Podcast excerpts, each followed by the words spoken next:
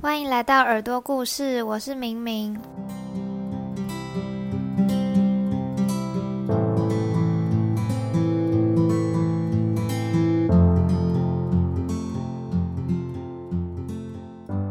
现在是八月二十二星期六的早上十一点四十三分。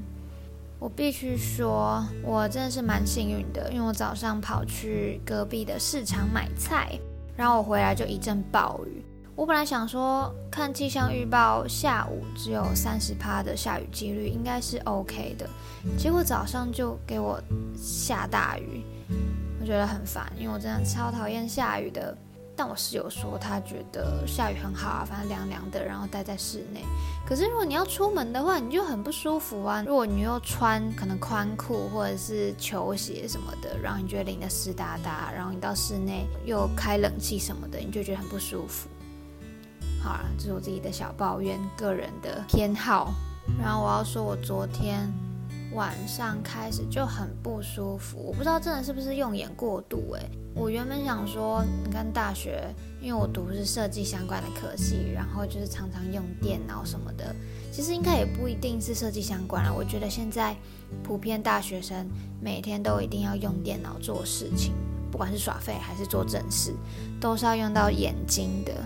我们办公室就是会开冷气嘛，我就是一个天生怕冷的人，所以。用眼过度，然后又很冷，导致我很晕吗？还是我真的感冒了？反正我就是整个很不舒服。昨天晚上，现在睡一觉好像有好一点点。然后我刚刚跟我妈讲，结果她一直叫我去看医生。我想说早知道不要跟她讲了，因为我就只是想要瘫软的待在家里，我连出门去看医生都不想，就觉得应该可以自己好吧。而且下礼拜我们公司会比较多活动。所以我在想说，这个假日就好好休息，不要一直跑出去。嗯，好，回归正题，我今天想要讲的是上班族的伟大，真的是毕业了，离开学生的身份，你才知道学生的好。诶，以前都觉得把它当就是耳边风，觉得哦，好，学生就是。生活单纯，然后不用思考那么多，嗯，蛮有道理的，这样听过去。但现在就真的有很深刻的体悟，因为我觉得上班族就是一个早上时间都被绑住的一个一个职业嘛。你就算你在上班的时候有空闲的时间，你也不可能做自己的事情啊。然后到了下班之后，到晚上睡觉前，你才有自己的自由时间。那如果你又要去运动，或者是你又有什么课要上？那你整个这样子结束下来，你可能只有一两个小时可以真的放松。如果你是一个想要耍废的人，那你可能这一两个小时的扣打你就用掉了，那你就更不可能去做你可能工作之外想要做的事情，像是你看课程什么之类的，或看书、自我成长，blah blah blah。你可能上班就上班，然后下班就做额外你想要精进的领域。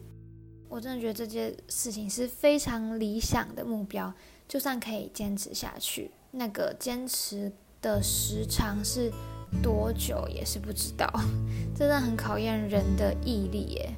所以这也是我觉得为什么很多人想要当 freelancer 的原因，因为不可能白天八个小时你都在工作，它一定是有某个时段是比较集中的。那如果你是 freelancer 的话，你就可以在那个时间点，你就自己排好。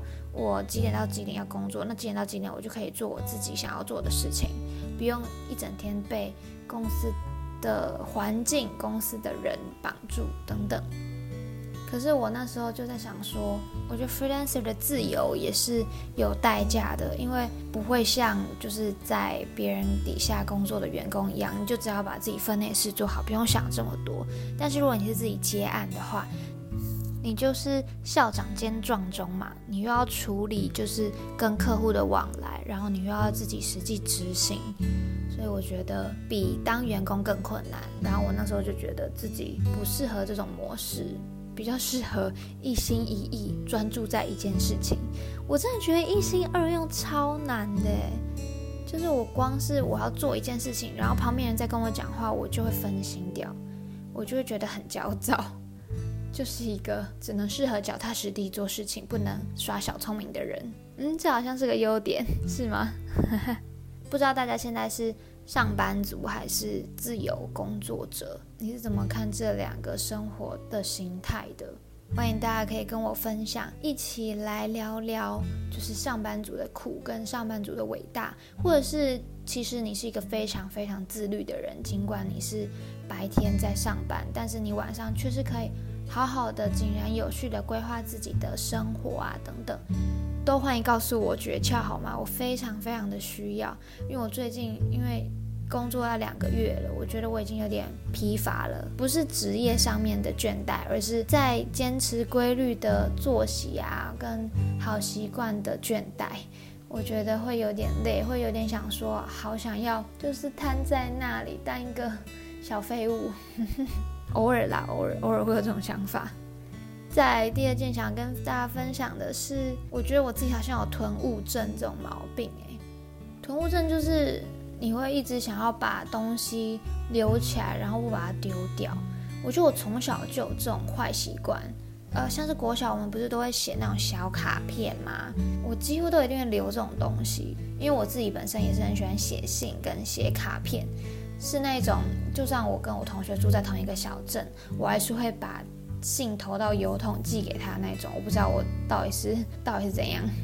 所以我到现在都还是有那个专门放可能国小国中的卡片那个铁盒子，就是你尽管不会看，可是你还是会每次在决定要不要丢它的时候，就会觉得说，嗯，也许我长大的时候还会翻翻它来回顾，也许它最后变成我嫁妆也说不定。然后教科书也是，很多人可能一毕业他就把它丢掉，因为其实真的不会用到。但是我当下就会觉得说，这是我花了好多年做的笔记耶，就这样丢掉也太可惜了吧！而且教科书又很贵，你这样累积好几年的知识在里面，你这样把它丢掉，感觉会舍不得吧？然后你就一直囤在那，一直囤在那里，因为你终究是不会看的，你怎么可能有时间或者是有兴趣会想要再重翻以前读过的东西呢？当它没有用处的时候，就是当你不会有需求的时候，你是真的不会把它打开来看的。然后可能国小六年的书，我就一直囤到差不多高一高二的时候，我真的觉得我的书柜要爆满了，我才会把它丢掉。然后就一大堆，然后就会把自己搞得要死要活，这边搬搬进搬出的。我父亲节的时候有回家一趟，然后也是清出了一堆东西。你就会看说啊，这以前做的笔记啊，或者是以前做的那种随笔的记录，你都还是会留起来。然后到了一段时间，就会发现这真的是根本没有什么用，然后就把它丢掉。但丢掉的时候，你又有一种很爽快的感觉，觉得人真的是很看阶段，就是你当下那个阶段，你觉得嗯，我因为练就，我要把它留着。然后之后，你可能东西越来越多，越来越多，越多，回忆已经满到不行的时候，你就觉得我该淘汰以前的东西了。还要跟大家分享，就是因为工作关系，然后我接触到一个就是收纳的讲师，他就有提到一个方法，让自己不会有类似这种囤物症的秘诀，就是你可能把东西都塞在一个箱子里，然后你上面也都不要写说它是什么，然后你过一段时间回来看说。哎，你看到这个箱子的时候，你会不会记得它里面是什么？那如果你只记得可能这十本书里面，你只记得一两本的书名，那就代表其他的书对你来说是不重要的。我觉得这个一半对，一半不对。对的部分是因为你没有把它放在心上嘛，代表你现阶段是根本没有需要它的。但是不对的部分是，也许之后还是会用到啊。就是，也许它还是全新的，你把它丢掉真的是太浪费了之类的，或者是也许你可以重拾对它的兴趣。所以极简生活真的不是适用在每个人的。如果它这个东西真的对你很有意义的话，你要因为你想要贯彻极简生活，然后把那些东西丢掉吗？还是你会因为练就而留下来？我以前都会觉得我这些事情是因为我很练旧，然后就觉得有点。骄傲说：“我是一个很重感情的人。”但时间一久，你会发现，除了重感情，有时候你也只是放不下很多事情。